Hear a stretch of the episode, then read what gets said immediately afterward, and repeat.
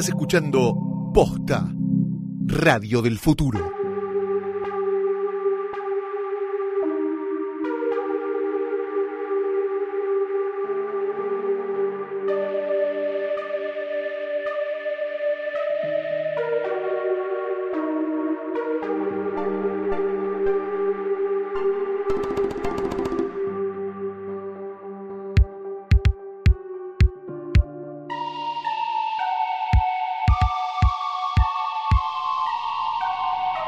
Buenos días, Datomir. Buenas tardes, Malacor. Buenas noches, Loto Minor. Bienvenidos, bienvenidas a un nuevo episodio de Es una trampa, el podcast de Star Wars o la Guerra de las Galaxias si tenés más de 40 años de posta. Mi nombre es Darth Luciano Banchero. Y el mío es Flor Ren. Florren. Florren. Vamos a hablar un poco qué pasó en la semana posterior al estreno de Han Solo, una historia de Star Wars. Vamos a indagar en el universo expandido, el que ya se extinguió y el que se está construyendo en relación a lo que nos cuenta Solo. Y vamos a hablar un poco más sobre ese personaje que aparece al final. Y ahora sí, si todavía no viste Han Solo, en serio, Ay, por Dios, ¿qué haces acá? ¿Cómo para qué estás escuchando esto? Ah, Este no es el podcast que estás buscando. Vamos a hablar de qué onda Darth Maul al final de Han Solo, una historia de Star Wars. Y vamos a leer los mails que nos mandaron a es una Sí. También. Antes arrancamos con nuestra tradicional ronda de noticias que llegan desde una galaxia muy, muy lejana. Y esto tiene que ver con episodio 9, el episodio que todavía no tiene título, que se estrena en diciembre del año que viene, en diciembre de 2019. Y tiene que ver con la persona que originalmente iba a dirigir esta película Ah, y que ahora se quedó afuera, te querés matar, hiciste una película de verga. nadie vio. Yo siento que ya en algún podcast hablé de esta película, no me acuerdo en cuál, pero es increíble de, de Book of Henry. The Book of Henry es la, la, la última película de Colin Trevorrow. Sí, que fue tan papelón que cuando la estrenaron en no me acuerdo qué festival o algo Sí. así, la gente salió como, ¿esto? ¿Esto es una película? ¿Esto en serio? ¿La viste vos? Yo la vi. Es muy. ¿Por qué es tan mala? La vi. En realidad, igual eh, quiero mínimamente defenderlo. Lo que es pésima no es su dirección, sino Sí. la historia. Es increíble la historia. Voy a spoileársela a todo el mundo porque es un nene que tiene un hermano Sí. que muere de cáncer o no me acuerdo qué, que era como muy inteligente. La madre... ¿El eh, cáncer o el nene? la madre eh, era es como madre soltera, ¿no? Entonces venía muy complicada. Se muere el pibe, pero les dejó, esto es real, les dejó guías a- al, al hermano y a la mamá para que maten al vecino que es, si no me acuerdo mal, policía Sí. que abusa de su hija adolescente. Entonces, es un nene muerto que le habla a la madre a través de grabaciones y un cuaderno y le dejó todo planeado para que maten a un tipo que abusa de una nena. O sea que tenés cáncer infantil, pedofilia, un nene fantasma que habla básicamente porque ella lo escucha todo el tiempo, ¿Será un Force Ghost? Eh, más o menos. Eh, o sea que en realidad no es tanto la dirección, sino lo que es bochornoso es la historia que creo que está basada en un libro real, no me acuerdo bien ahora. Dios mío. Bueno, nada. eh, la película anterior de él, Jurassic World, eh, que, bueno, tiene sus detractores y tiene las personas que la bancan. Eh, Fiorella Sargenti no le gustó. No, no me gusta, me parece una basura. Me gustó. Así que yo me acuerdo cuando habían dicho que iba a ser Star Wars, eh, fue un día de duelo, lamentos, Es que lo que pasa también es... Kylo renearla total, tipo Yo- revolear cosas en las habitaciones. La única razón por la que le dieron episodio 9 a Colin Trevorrow es porque hizo mucha guita Jurassic World, Sí. nada más. O sea, no entiendo qué vieron. Más allá de que a mí me gusta dentro de todo, qué sé yo, no me, no sé, tam- tampoco, es- no sé qué van a buscar cuando van a ver una película que es la cuarta secuela de Jurassic Park. Eh, no, pero no sé qué le vieron, no tiene, re- realmente no tiene nada, no tiene ninguna marca de autor, de vuelta, si hablamos de esto la semana pasada. J.J. Abrams tiene sus, deja sus huellas en las películas que hace. Sí. Ryan Johnson también, Ron Howard dijimos que no, eh, salvo que su, su huella sea ser muy genérico. Colin Trevorrow no tiene, o sea, y- No. o, o tiene, no sé, de- de- películas muy distintas como Jurassic World, Safety Not Guaranteed, que es la anterior, que a mí me gusta, y The Book of Henry, que no la vi, pero entiendo que es una basura. Pero lo, lo bueno es que le di- se la dieron porque hizo mucha plata con una película y se la quitaron. Sí. En realidad, no se la, de eso vas a hablar ahora, de esa noticia vas a Claro. comentar. No se la quitaron porque eh, Book of Henry era una basura, sino porque hubo algunos temitas en el medio. Sí, él habló con la revista Empire, Empire sobre eh, por qué lo echaron. Eh, acá lo que dice él es que eh, se pusieron de acuerdo, fue de mutuo acuerdo. Dice que George Lucas y Mark Hamill escucharon sus ideas para episodio 9 y dice que no quiere hablar mucho del tema porque no quiere eh, manchar la, la, la, la, manera en la que los fans van a, van a ver las películas, ¿no? Es como toda la cosa alrededor de qué podría haber sido y terminó siendo, igual no te preocupes, ¿eh? yo no lo- por suerte es una película libre de Trevor Rowe. Sí me da intriga que de, de, de- de qué se trataba la historia, porque evidentemente era algo que no, no le cerraba. Dice, tuve la oportunidad de contar una historia que es una celebración de todo en lo que creo. Pedofilia, cáncer de niños.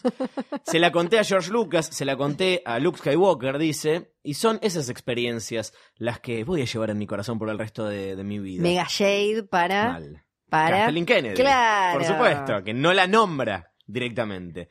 Dice, cuando éramos chicos, estas películas llegaban desde eh, muy lejos, o desde una galaxia muy lejana, eran un regalo. Mientras más hablamos de cómo se hacen, más se revela que son solamente películas. Pero no son solamente películas, son mucho más que eso. Hay un punto ahí, me parece también, ¿no? A veces la magia del cine se mancha cuando se habla demasiado de los problemas que tiene una película o en el caso de nosotros que nos dedicamos al análisis de las, de las películas o de las series, tenemos demasiado conocimiento sobre qué fue lo que pasó detrás de las cámaras que llevó a que la película eh, sea como termina siendo y en consecuencia sobreanalizamos el, el resultado final. Es de lo que trabajamos. Pero un montón de gente no lo recibe No. de esa manera y probablemente le gustó mucho más Han Solo que lo que nos gustó Sí, a nosotros, por está- poner un ejemplo. ahora cuando ¿no? hablemos de la, de la taquilla de Han Solo, eh, vamos a hablar un poco más sobre, todavía se está estudiando cuánto afecta a el gran público que una película tenga drama detrás de cámara o no. Yo creo que Eso no es para afectó, nosotros. no afectó en nada a el público en general el drama detrás de cámara. De verdad, para mí eso no fue un factor. Puede ser algo que podés mencionar en un análisis, pero yo creo que básicamente tiene que ver con, eh, por un lado, Sí, salió hace muy poco la otra, hace Sí, muy poco, hace muy cinco poco, meses, no fue, o sea, si bien le fue bien, no fue bien recibida por todo el mundo. Eh, y por otro lado, yo creo que Disney quiere aplicar el modelo de, de- de Marvel a las películas de Star Wars. Y no, no sé si funciona de esa manera. No sé si Star Wars se banca un, un universo expandido o compartido como el que tiene Marvel o el que intenta tener DC, que por cierto son to- todas las que trataron de replicar el modelo de Marvel, a ninguna le salió. Pensaron que a Star Wars le podía llegar a salir porque está Disney atrás también. Eh, pero me parece que, que- no. se- para mí Star Wars tiene como algo especial, ¿no? No porque las películas de Marvel no sean especiales, pero son menos especiales que las de Eh, Star Wars. igual estás spoileando. Ahora yo quiero hablar ¿Qué de cosa? que ahora cuando hablemos de Han Solo, ahora con Colin Trevorrow, No estoy spoileando nada. estás spoileando conversación que va a venir más adelante. No, no, yo no sabía eso, no Sí. lo puedo spoilear si no Sí, sé qué va a venir después. lo vas a- vas a spo- estás spoileando, es, él es una trampa de- dentro de 10 minutos. Última, Sí. última que digo en relación a por qué la gente tal vez no fue, no se moría de ganas de ver Han Solo. No sé si Han Solo es el personaje, más interesante para contar una historia, si sentían que era una película necesaria. Y no sé cuánto tiene que ver con que te acaban de matar a Han Solo en una película y cuántas ganas tenés de ver la juventud y eso. Es como, tal vez es medio deprimente, ¿no? Vos te- tiraste la versión oficial de Colin, que ahora anda dando notas porque está trabajando en la próxima Jurassic World, Sí, en la perdón, 3. igual la versión oficial no es la de Colin. No, no, Colin no. lo echaron, entonces La es más oficial. La versión oficial de él, digo, Claro. la, la oficial de las oficinas Colin Trevorrow es Ay, esa. Eso es lo que él cuenta. Ahora, lo que se dice, que salió ya en varias notas estas semanas, sobre todo en, creo que la primera fue el Wall Street Journal, es que cuando él le pichea su, su idea para episodio 9 a los capos de Disney, les gustó a los tipos, a Alan Horn y a Bob Iger. Ellos dijeron como buena onda, nos cabe, está bueno lo que haces, Pero el problema vino cuando eh, Trevorrow con eh, su colaborador Derek Connolly empezaron a mandarle los borradores a Kathleen Kennedy, como, che, mira, ya estamos relaborando, está quedando buenísimo. Eh, y fue como, ¿qué? Esto no está bueno. Entonces Lucasfilm ahí contrató al eh, autor de Harry Potter and the Cursed Child, la obra de teatro, Jack Thorne, para eh, que tratara o de acomodarlo o de tirar su propia idea o algo, pero tampoco le gustó a Kathleen Kennedy ni a Trevor lo que el tipo ofreció, o sea que claramente había como ¿Qué hacemos con esto? Kathleen Kennedy es como, es medio Cristina, ¿no? Sí, Para mí es CF Yo Kathleen no sé Kennedy. si es medio de machirulo decir eso, pero me siento medio machirulo diciéndolo. Pero ah, yo pensé Pará, lo yo lo mismo. puedo decir entonces. Vos podés. Pero yo pensé lo mismo, yo me, me la imaginaba como Cristina, tipo como que en cualquier momento se van a filtrar los audios de Sí. Kathleen Kennedy con, no me acuerdo el nombre de su segundo, Sí, sí, y van a ser como, pero vos sos boludo, Pelotudo. vos no ves este, este, este borrador de mierda que mandó este otro pelotudo, va, va a ser algo así para mí. Entonces, eh, cuando llega el, el- el borrador de este chabón Thorne, Trevorrow dice, no, no, bueno, eh, esto también es una mierda.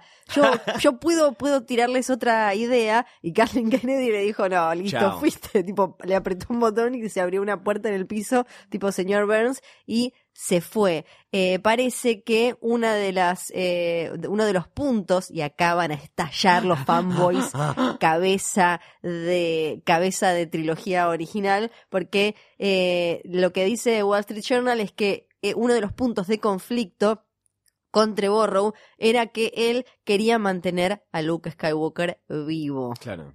O sea, tenían ¿Mantenerlo que, vivo o revivirlo? No sé bien, o, te- o tenían que cambiar de la Jedi Sí. o eh, hacer como la gran, como, ah, mira, al final no se convirtió en toalla, estaba en no sé dónde. Eh, esto igual es como un rumor que anda dando vueltas, no, no, no tiene nada de, detrás. Lo de Luke Skywalker, lo otro sí, lo de Luke Skywalker puede ser, eh, puede estar eh, inventado por la cabeza de alguno de estos loquitos Luke Skywalkenses, Duquenses, Sí. que, que lo que querían vivo y, y demás. Me gusta este segmento de fake news de Star Wars. ¿eh? Sí, es como, lo que sí sabemos es que eh, el, el quilombo estuvo cuando él empezó a mandar los borradores del guion. Es loco ver cómo también cambia el, es- el escenario de conflicto con nuestros queridísimos Miller y Lord, porque ahí el drama fue en el set. Sí. Acá con Trevorrow el quilombo fue cuando empezó a desarrollar la historia que él había pichado. Y también lo que, lo que contaron en esta nota es que parece que JJ no fue el primero al que se acercó eh, Kennedy. No es que automáticamente dijo volvamos al inicio, llamémoslo a este muchacho.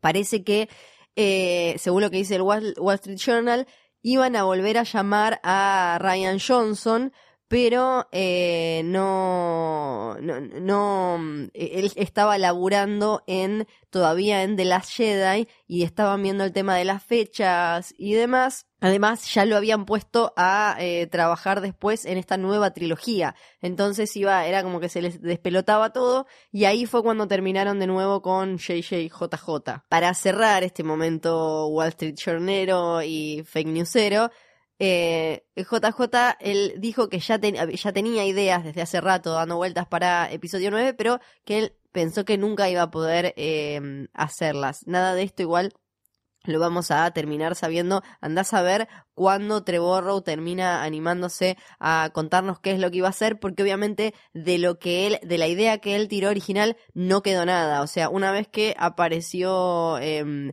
em, Abrams con este chabón con el que trabaja Terrio, no me acuerdo. Chris eh, Terrio. Con él, no van a usar. También conocido como el guionista de Argo, una de las mejores películas de la última década, y Batman vs. Superman, la peor película de la última década. Me matan esos que te, que te, esos que son un que bien que mal constante sí, y es como, no sé, no sé qué hacer con vos, chabón, es muy complicado. Eh, así que no, no vamos eh, a saber cuál era la idea hasta que un día, ¿no? Le agarre como se, se descoque totalmente Trevorrow y sale y diga, porque lo que yo quería hacer era esto y el otro y esa otra conchuda no me dejó y que bla, bla, bla. Y todo eso. Colin Trevorrow machirulo. Claro, y que tenga que salir Kathleen Kennedy a decirle machirulo, claramente. Bien, hablando de episodio 9, sabemos que eh, Han Solo ya se murió, sabemos que Luke Skywalker ya se murió, sabemos que Carrie Fisher se murió, pero no sabemos qué va a pasar con el personaje de la general Leia Organa. No sabemos cómo van a eh, incorporar la muerte de Carrie Fisher a, la trama. Ya adelantaron que no van a hacer una versión en CGI de ella. Acá especulamos con que eh, episodio 9 va a arrancar un tiempo después de episodio 8 y no vamos a ver en cámara la muerte de Leia. Pero atención porque el universo expandido de, de Star Wars cómics, novelas, videojuegos y demás permiten contar ciertas historias fuera de la pantalla y sobre todo sin la necesidad de que los actores y las actrices estén ahí. Ajá. Ah. Ni la voz tienen que poner nada. Marvel está sacando cómics de Star Wars realmente muy buenos, eh, o sea, la calidad va variando, pero en general son, son bastante decentes. Y eh, hasta Poe Dameron tiene su propio título, ¿no? Tenés un cómic de Star Wars con los personajes de. y siguiendo algunos sucesos de la trilogía original. Tenés eh, un cómic dedicado a Chewbacca, que es muy divertido. Tenés uno de Han Solo. Tenés eh, uno de Anakin y Obi-Wan cuando eran jovencitos. Y hay uno de Poe Dameron entre otros. En el número 26 de la serie de Poe Dameron ya están como al día con los eventos de The Last Jedi. Empezaron contando cosas de Poe Dameron antes de Force Awakens, después entre Force Awakens y Los Últimos Jedi, y eh, ahora empiezan a contar cosas que ocurrieron después, o sea que son puente entre la 8 y, y la, la 9. En algunas escenas de este, de este cómic, los lectores percibieron como a Leia en un estado desmejorado, digamos, ¿no? Como, como, como si hubiese repercusiones de eh, Ah. el, el, El momento Mary Poppins. Sí, el momento Mary Poppins, que ahora vamos a hablar de eso también. Eh, en episodio 8 y como que este, la manera en la que se dirige a Poe Dameron, como en- enseñándole a, a- a- a liderar a los rebeldes y demás, podrían estar como apuntando a o una jubilación de su liderazgo o a su Claro. muerte eventual.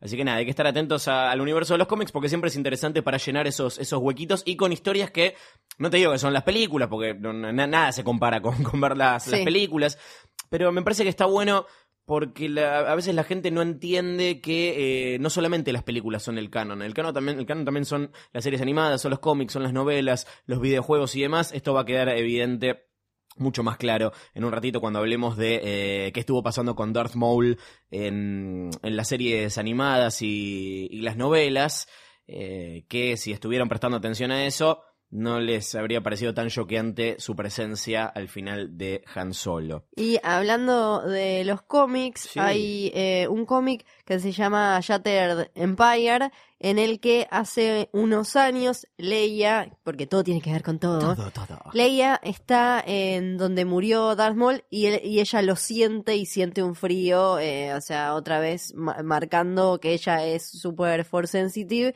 y también como dejando vivo, dando vueltas por ahí, aunque sea como eh, eh, en sensación a Darth Maul. Es muy linda la imagen porque eh, ella está muy, eh, es una Leia de los cómics muy Carrie Fisher y eh, lo, lo- lo siente y aparece como la cara de él, la imagen con eh, la figura de ella en el medio y ella dice, siento frío.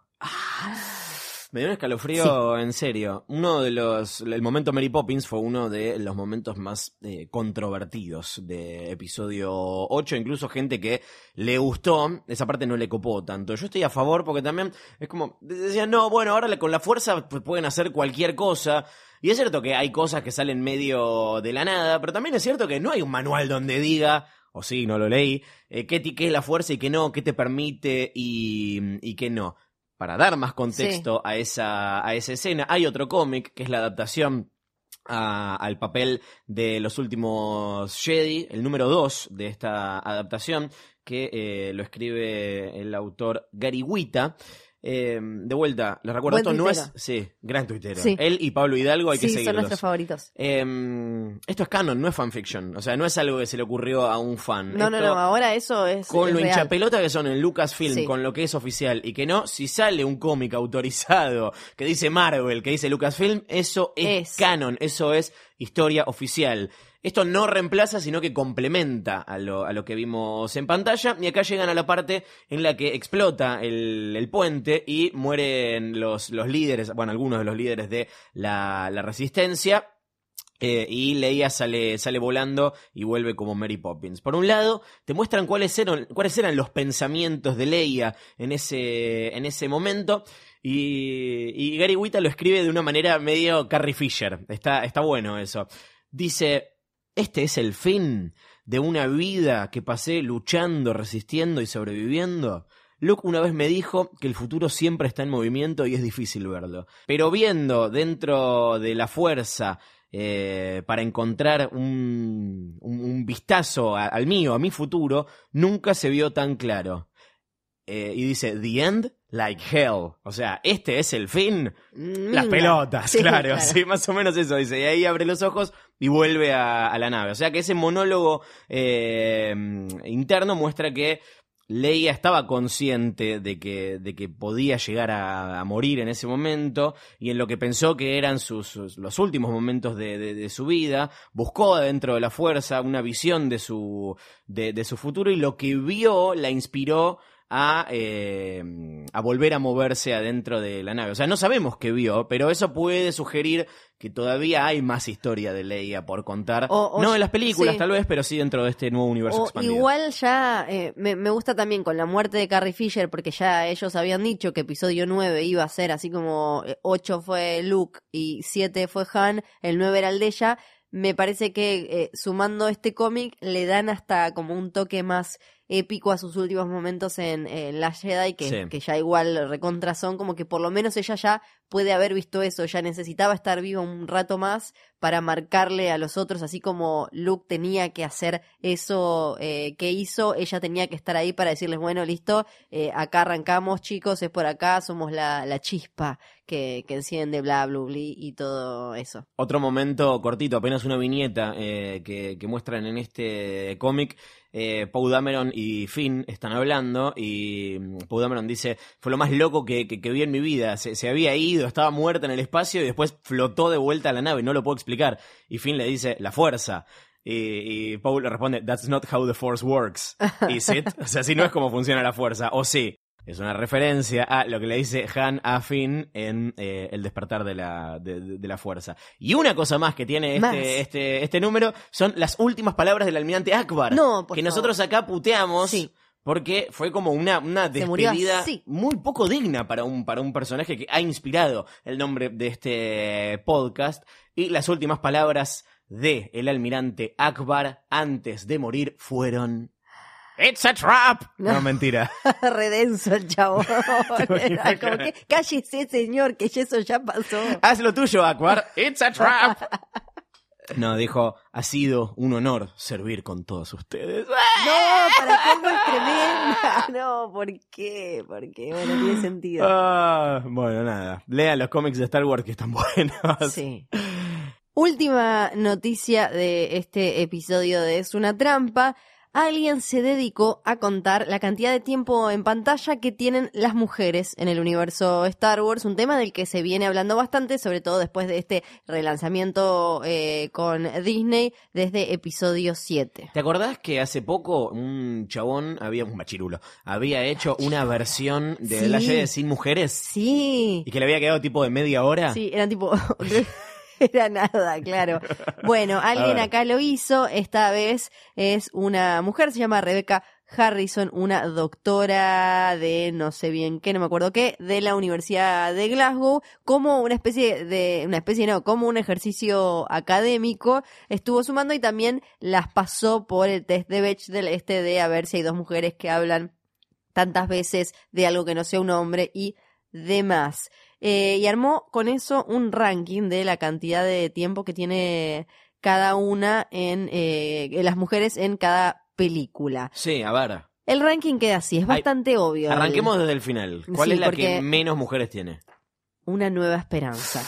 15%. Ay. eh, Y todo Leia. Pensemos en quiénes son las mujeres. sí. En la tía, la tía, La tía. Beru. Leia Eh, para, Finn. aparece, no, no aparece No, ya. Finn. Finn.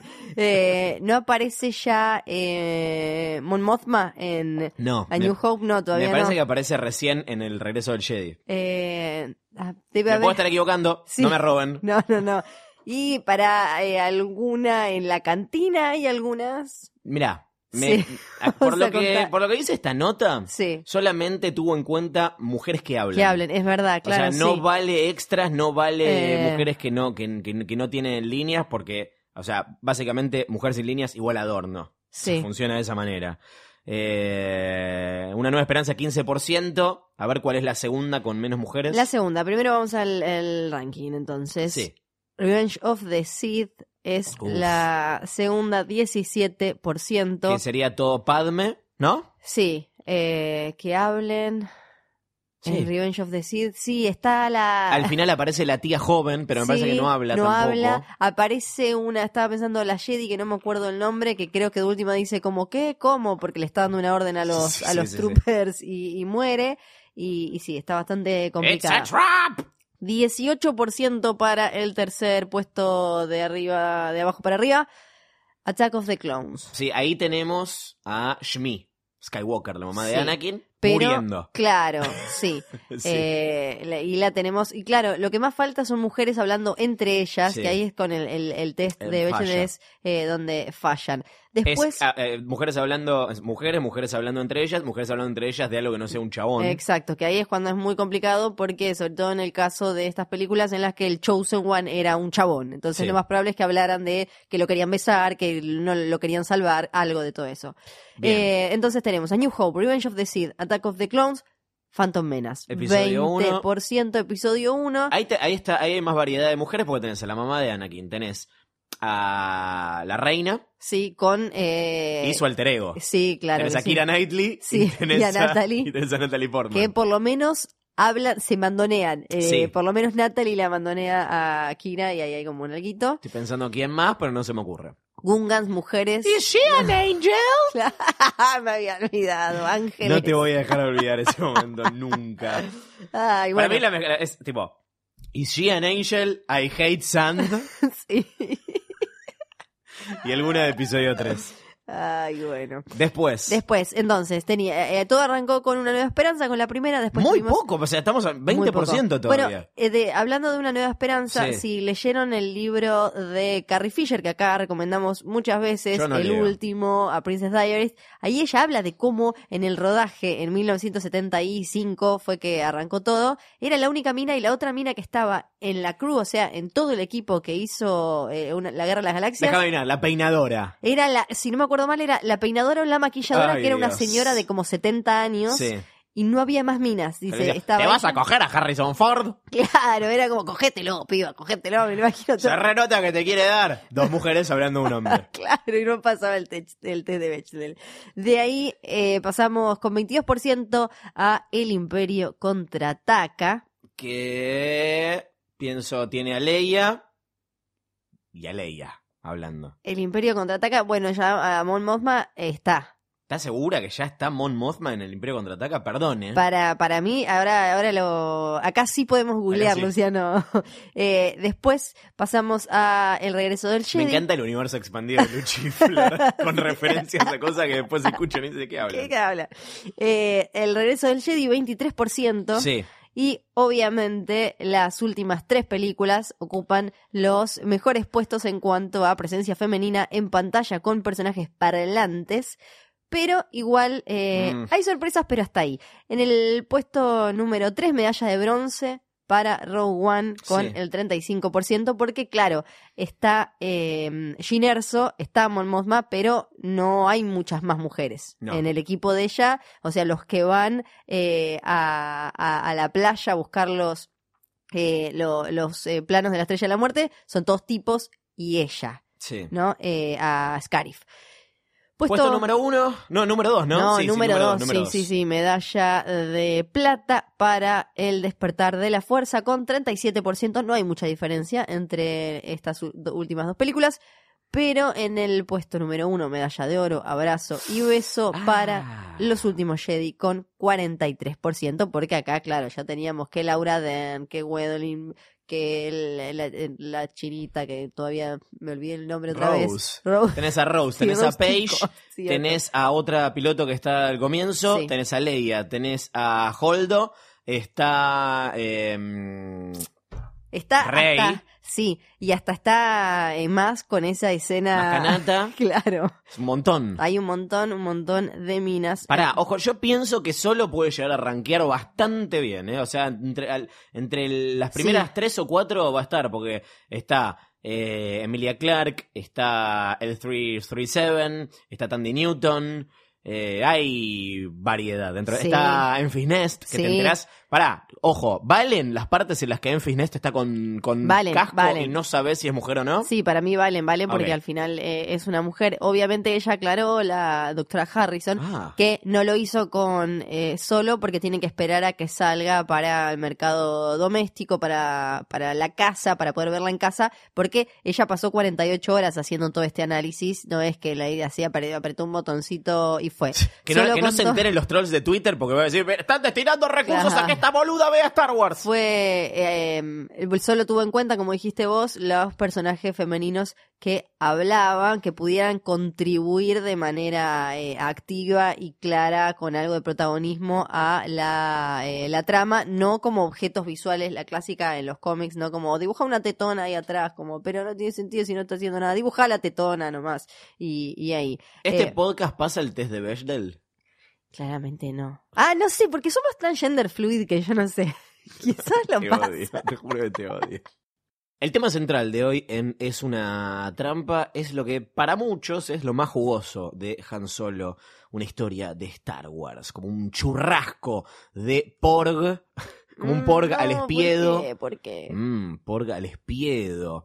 Vamos a hablar del universo expandido, el universo expandido viejo y el nuevo, y cómo Han Solo es probablemente la película de Star Wars con más referencias a eh, toda esta mitología. En el episodio anterior cuestionabas cómo Han Solo no se, no se inserta tan orgánicamente en el, en el universo como por ejemplo lo había hecho One, ¿no? Sí, en realidad me parece que es más, eh, claro, como que name dropea, Claro. que tira un montón de referencias que a vos te enganchan y ni hablar si eras consumidor del universo expandido, pero que después me parece que no aporta algo sustancial, no tanto a la historia de Han Solo o los personajes que conocemos, sino a la riqueza de- del mundo de Sí. Star Wars. Es como, es parecido a lo que pasa al final de Avengers Infinity War, ¿no? En la escena post créditos que hay como una ahí está la referencia a la aparición de Capitana Marvel, que si sabes qué es, está buenísimo, pero si no sabes qué es, te, te, te- quedas como, bueno, ¿qué onda eso? Claro, pero, Pero, tampoco eso... es que te perdés eh, completamente lo que está Exacto,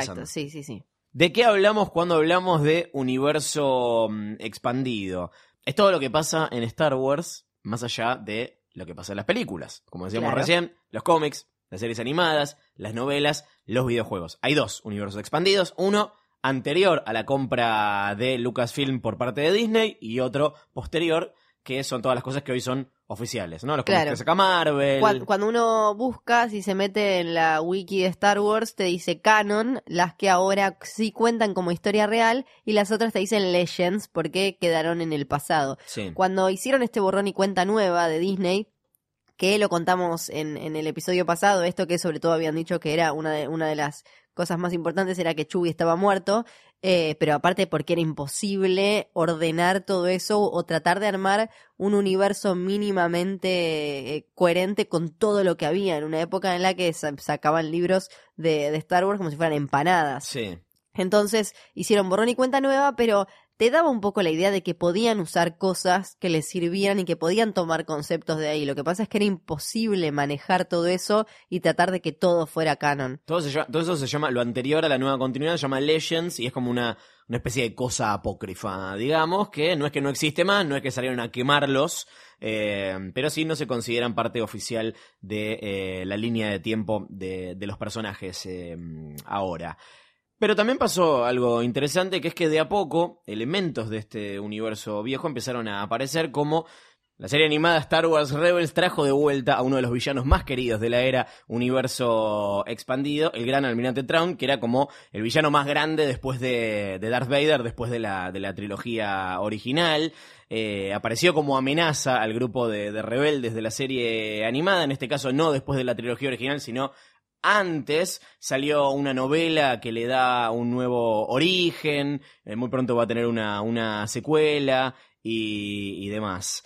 Si bien en el universo expandido anterior la historia de Han Solo ya se había contado, ya había una Han Solo, una historia de Star Wars, eso ya está, ya no existe más y había que contar de vuelta la historia de Han, cosas como cómo, consiguió el halcón milenario, cómo conoció a, a Chewbacca, cómo terminó con esta deuda con Jabba the Hutt, ya habían sido contadas en eh, una serie de novelas que se llaman la trilogía de Han Solo, se las conoce así, son tres libros que salieron en el año 1997 y que escribió un muchacho llamado A.C.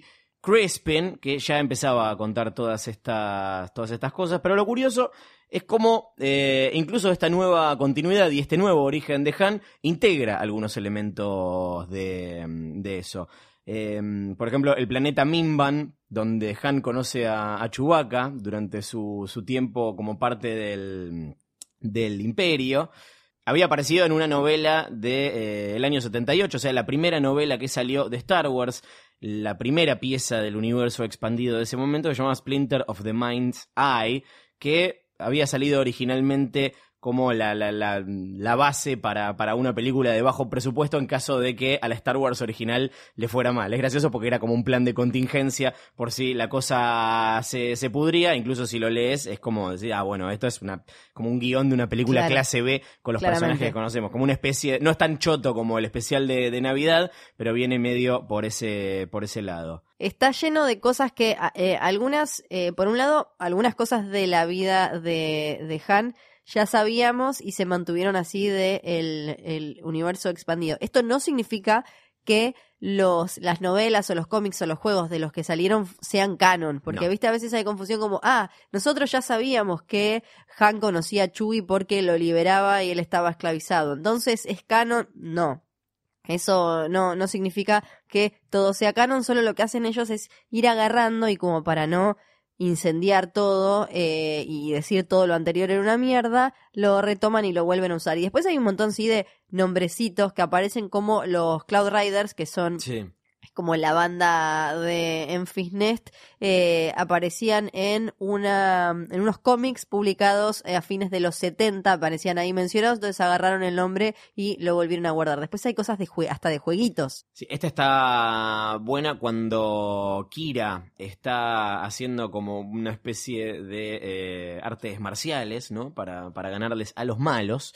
Eh, el 337 le dice, ¿qué, ¿qué es eso? ¿Qué es eso que hiciste? Y Kira le dice que es Teraskasi, que para nosotros probablemente no significa absolutamente ¿Qué es nada. Digo, para nosotros el gran público. Pero si escuchan que dos nerds se ríen en el cine es porque saben que es una referencia a un juego para la primera PlayStation que salió en 1997 que se llamaba Star Wars Masters of Teraskasi, en el cual vos podías eh, ser Luke, Leia u otros personajes de, de Star Wars eh, eh, practicando este, este estilo de, de combate que se llama así. Es gracioso porque le fue pésimo a ese, a ese juego, así que es como si hicieran una referencia al especial de, de Navidad. Claro, porque claro, eso también tenían antes, que hacían, sacaban un montón de juegos que trataban como de expandir la, la historia y era imposible meterlo.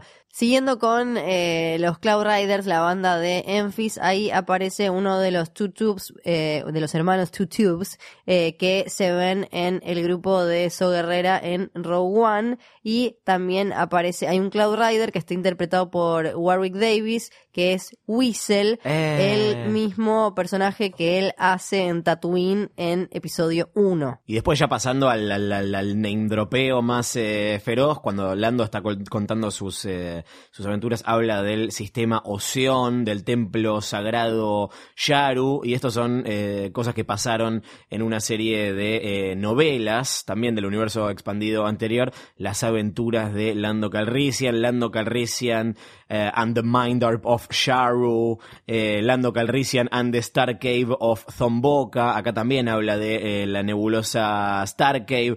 Así que esas son, son, son cositas que, que, que agarrás, si, que son como guiños a, a, a los fans que vienen leyendo y, y, siguiendo el universo expandido de antes, que no sé, no sé cómo lo recibirán, ¿no? Porque es como, bueno, Disney, me, ma, mataste mi infancia, Disney. Sí. Y después me meten estas referencias, entonces debe tener como una cosa medio eh, ¿no? Para mí también debe tener que ver con algo que hablamos un poco en el otro episodio, que es el presupuesto que había para Han Solo, la plata que terminaron gastando y que muchas cosas me parece deben haber quedado más mencionadas que otra cosa también. Eh, por eso, si bien la película se ve espectacular y todo como se tiene que ver un blockbuster hoy, quizás hay cosas que querían hacer, querían mostrar y no pudieron y terminó siendo como un te tiro un montón de nombres por la cabeza más que te muestro Claro. cosas que pueden desde no sé hasta el chistecito de em, que le hace Tobias a Val que le dice que ella debería tocar el balacord Sí. y no vemos un balacord nunca tocar el balacord.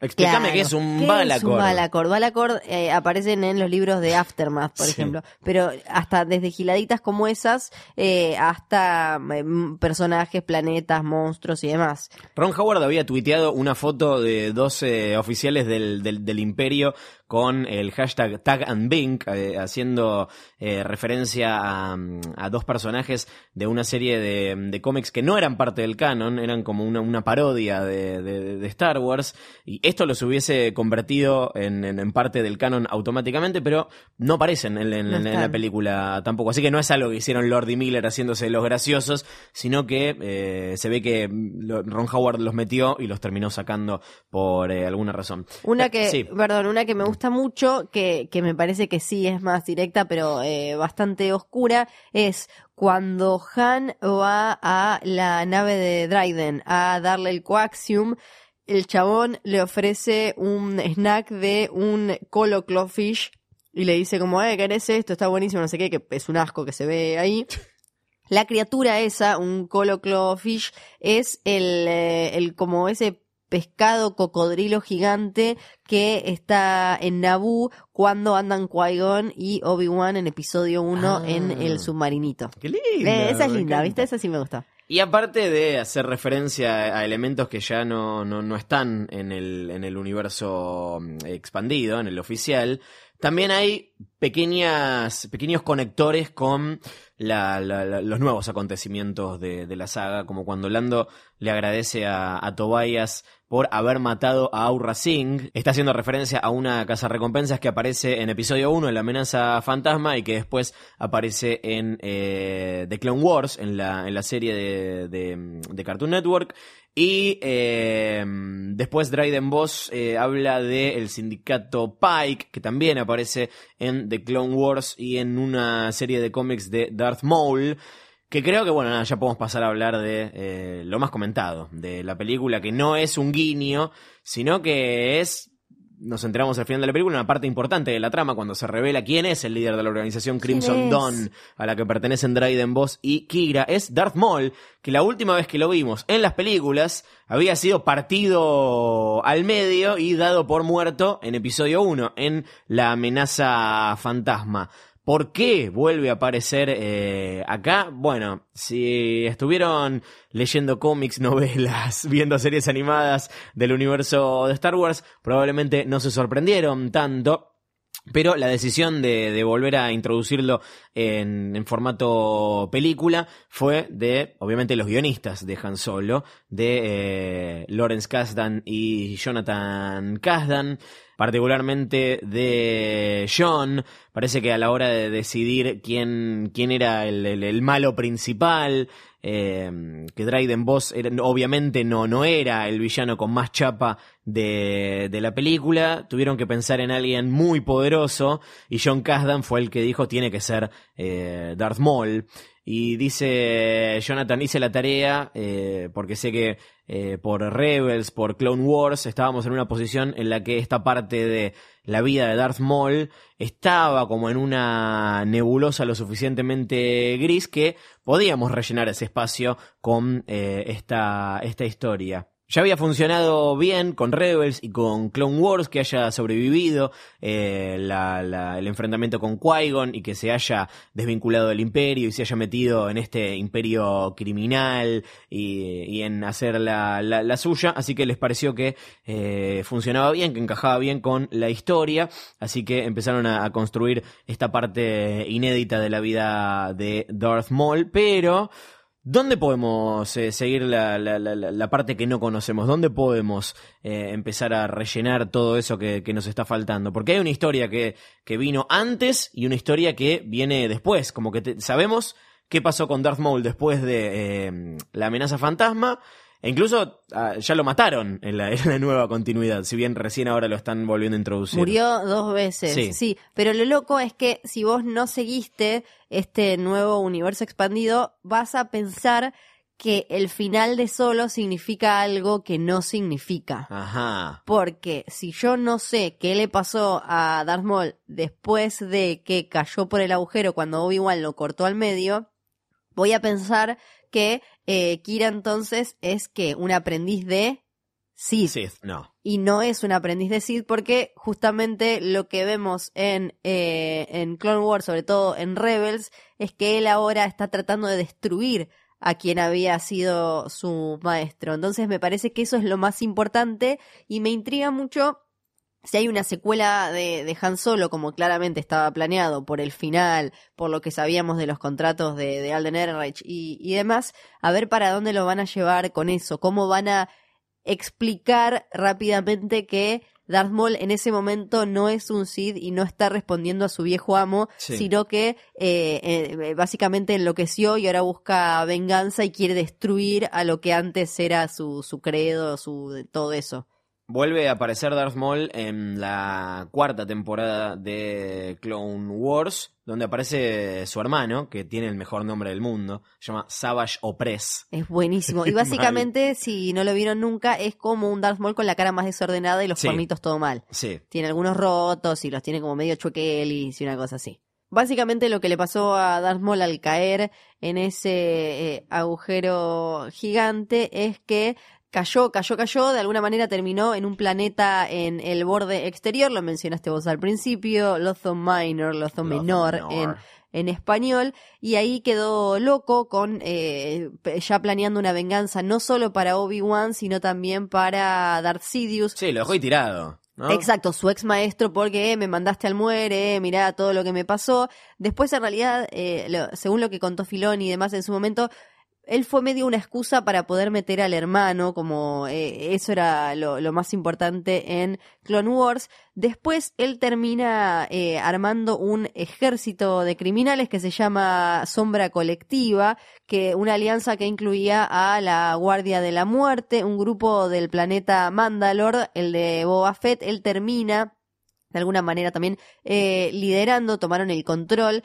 de, del planeta. Esto antes eh, a él tuvieron que hacerle también em, como devolverle la cordura porque estaba súper pirucho, se había hecho como una pata, un cuerpo, unas patas todo mal, le dieron unas patas buenas se eh, afilió, se acercó a los hermanos de la noche. Tiene un montón de historia Darth Maul. Después, bueno, aparece, cuando aparece en Star Wars Rebels, él está tratando de eh, conseguir, está como juntando información y armando su gran venganza contra Darth Sidious. Él ya no se considera así, es como algo en el medio, medio como una especie de Ahsoka, Sí, pero con los pero todo mal, claro, como Ahsoka con los Jedis, pero él de, de los Sith, entonces él eh, termina, lo que él quiere es tener el holocrón Sith y el holocrón eh, Jedi, logra tenerlos, quiere tentar a Ezra en Rebels, el protagonista, el pibito de Rebels, para que sea su aprendiz y que juntos puedan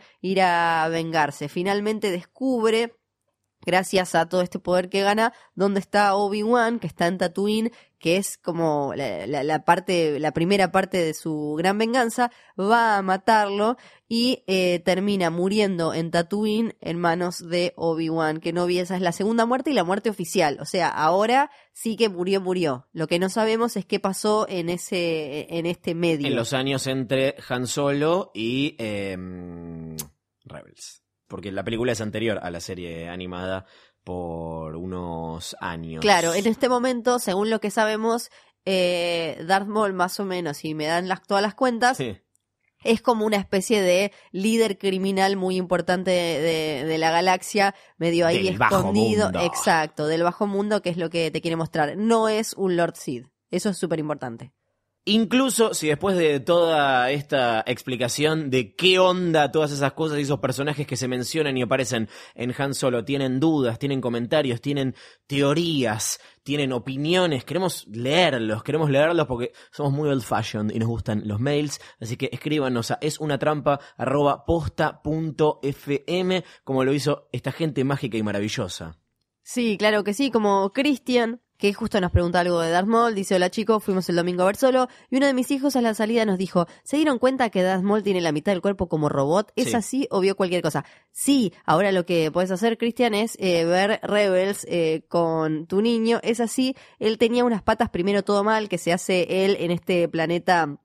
eh, el oso menor en la que está durante un rato hasta Carton- que Se cartonea las patas, digamos, ¿no? Exacto, se friganea, se cartonea unas patas, pero después lo llevan a, a, eh, lo llevan con una mina que se llama Madre Talsin y él le dio unas nuevas piernas robóticas super copadas y es el que le curó la locura. Ceci de Mar del Plata está muy feliz de que hayamos vuelto. Dice, aunque el tema sea solo, alimentan la ansiedad que siento esperando el episodio 9. Hablando de la película de Han, me alegra que haya salido decente. El pibe Alden nos tapó la boca a varios, fue lo mejor del elenco. No puedo decir lo mismo de Donald Gambino, no vi mucho de Lando en su actuación. Quizás fue que me saturó verlo en todos lados, pero salvo su relación con L3, este Lando es bastante olvidable. ¿Y qué onda con el Wookiee que rescata a Chewie? ¿Lo sacaron del especial de Navidad? Tenía cara de me hicieron hace cinco minutos. Media pila, Lucasfilm, sí, no.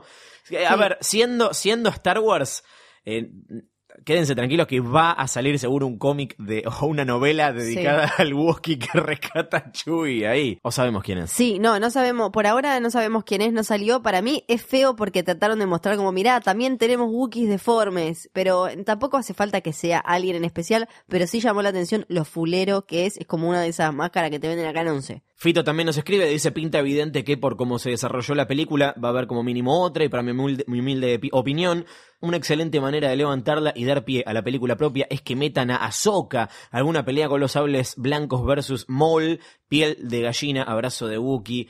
Sí, ya vendría siendo hora, ¿no? De que Ahsoka entre... Sí, pero Ahsoka no, para mí no la pueden usar en la película de otro porque ahí... No, pero hacer una película de ella. Ah, sí, sí, una película de ella, eh, sí, darle, o por eso dice darle pie a la película propia. sí, perfecto, porque para mí, si llegan a meter a Ahsoka en la película de otro y en la película de un chabón, que vamos todo.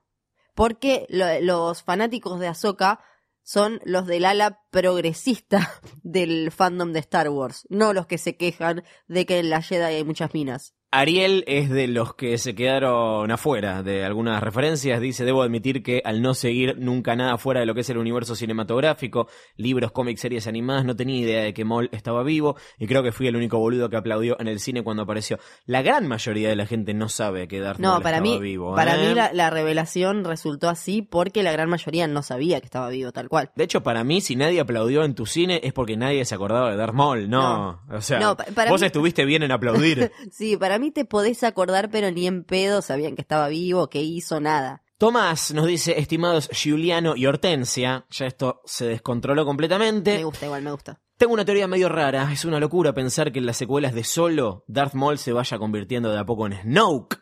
El loco está desde el principio de toda la historia y entra en esa que tiraron de está desde siempre, en The Force Awakens. Por otro lado es medio poético que la segunda muerte, o sea, la de Snoke también lo cortan al diome como compartiendo un sándwich de milanesa. Es interesante, me parece que no, primero porque... Porque ya se murió. Porque ya se murió. Y Se segundo, murió, murió. porque, o sea, Snoke seguramente también van a contar su historia en formato eh, cómic o novela en cualquier momento. Aparte ya habían dicho que Snoke no era un Sith, si bien ahora Darth Maul no es un Sith, bueno, todas estas cosas. Nos escribe también Nico Gala. Ahora sí. eh, que eh, es nuestro héroe porque nos ha mandado su prode súper bien diseñado de Han Solo, su necro prode. Dice, les paso mi top actualizado y cómo encaja Han Solo dentro de todo el uni- del universo en mi humilde opinión. Mucho humilde opinión hoy, ¿eh? Me ofrecería hacerles el suyo, pero lo cambio en capítulo de por medio. Bueno.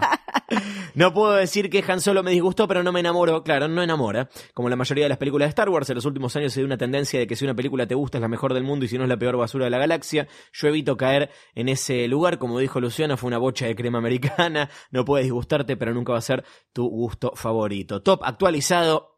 Ordenado por emoción personal, 100% subjetivo, haters, abstenerse, nos dice Nico. ¡Qué bien! 1. Una nueva esperanza. 2. El Imperio contraataca. 3. Los últimos Jedi. 4. Rogue One. 5. El despertar de la fuerza. 6. La venganza de los Sith. Bien. Por el lado del Kemal. 7. El regreso del Jedi. Ajá. 8. Han Solo. 9. El ataque de los clones. 9.1. Caravana de valor. 9.2. Batalla por Endor. 10. La amenaza, fantasma, la amenaza fantasma. 1.231.200. El especial de, De Navidad, que tanto nos gusta. Gracias, Nico. Consulta de incogibles, nos dice Víctor Gauto. Hola, Flor y Luciano. La peli de Han Solo fue meh. Eh, pregunta, Chewie dice tener 190 años, pero ¿cómo se cuentan los años en el universo de Star Wars? Porque eso depende del planeta que, tomos- que tomes como referencia. ¿Existe el año estándar? ¿O cada uno tiene que usar conversiones a cada rato? Le voy a decir a mis viejos que se olviden de tener nietos. Saludos. es una excelente pregunta la Sí. que hace Víctor. Tenemos una respuesta. ¡Ay, Dios! Hay un calendario galáctico estándar que está basado, y ahí al final, viste, son todos unitarios. Sí. Es tremendo esto. Está basado en el ciclo solar de Coruscant, que claramente es la Buenos Aires de Sí, ellos. por su desde ya. Sí, que es, uno, es una de la, para mí, lejos, una de las mejores cosas. Esto ya se ha dicho, me parece. no Es una trampa de las eh, precuelas. El círculo solar de Coruscant tiene 368 días con un eh, calendario, con un día que consiste en eh, 24 horas. No se mataron mucho, no se mató No. mucho George Lucas o a quien sea que le dijo como, che, armame, armame esto del, del- del tiempo y cómo se mide y demás. El, la, la era que, o sea, eh, digamos, su antes de Cristo, que esto es algo que uno ve todo el tiempo cuando va siguiendo el canon de Star Wars, el más reciente que se usa es la batalla de Yavin, Sí. que es la que te dicen como es vendría a ser el año cero, Sí. y ahí te ponen antes o después. Es como el último hito que se usa para eh, medir los años. Víctor, otro cliente satisfecho de Es una trampa. Roberto nos comparte su ranking en el que solo queda en el puesto número 7, como primera Una Nueva Esperanza, como última Attack of the Clones, y nos pregunta si sale encuesta sobre si Boba Fett está sobrevalorado. Sí, tenemos que hacer encuesta. Yo quiero saber qué, qué, piensan los oyentes de Es una trampa. Propongo armar ranking de personajes, dice, y un segmento donde uno pueda descargar y descartar todo lo malo de las pelis que se llame, que se llame Péguele a Anakin chiquito. No, estamos en contra de la violencia contra los niños. No, salvo, salvo que sea Anakin chiquito. Bien. Liam es, eh, se reconoce como parte de la minoría, dice amé solo y lo ubica en su ranking en el puesto número 3, número 1, Es Una Nueva Esperanza, arriba. 2, El Imperio Contraataca, 3, solo. Así que, bueno, está bien, perfecto. Es muy arriba, sí, sí, claro, Bueno, ahí. Hay una bocha de mails que nos mandaron a es una trampa fm. En el próximo episodio leemos más, compartimos sus teorías, respondemos sus dudas. Así que escríbanos, nos encanta, nos encanta leerlos. Pero ahora llegó el momento de despedirnos hasta el próximo capítulo. Mi nombre es Darth Luciano Banchero. Yo era Flor, Flor Ren, Flor Ren, Flor Ren. cierto, Flor Ren. Esa soy yo, Exactamente. sí. Hasta el próximo. Es una trampa. ¿Y qué? La fuerza les acompañe.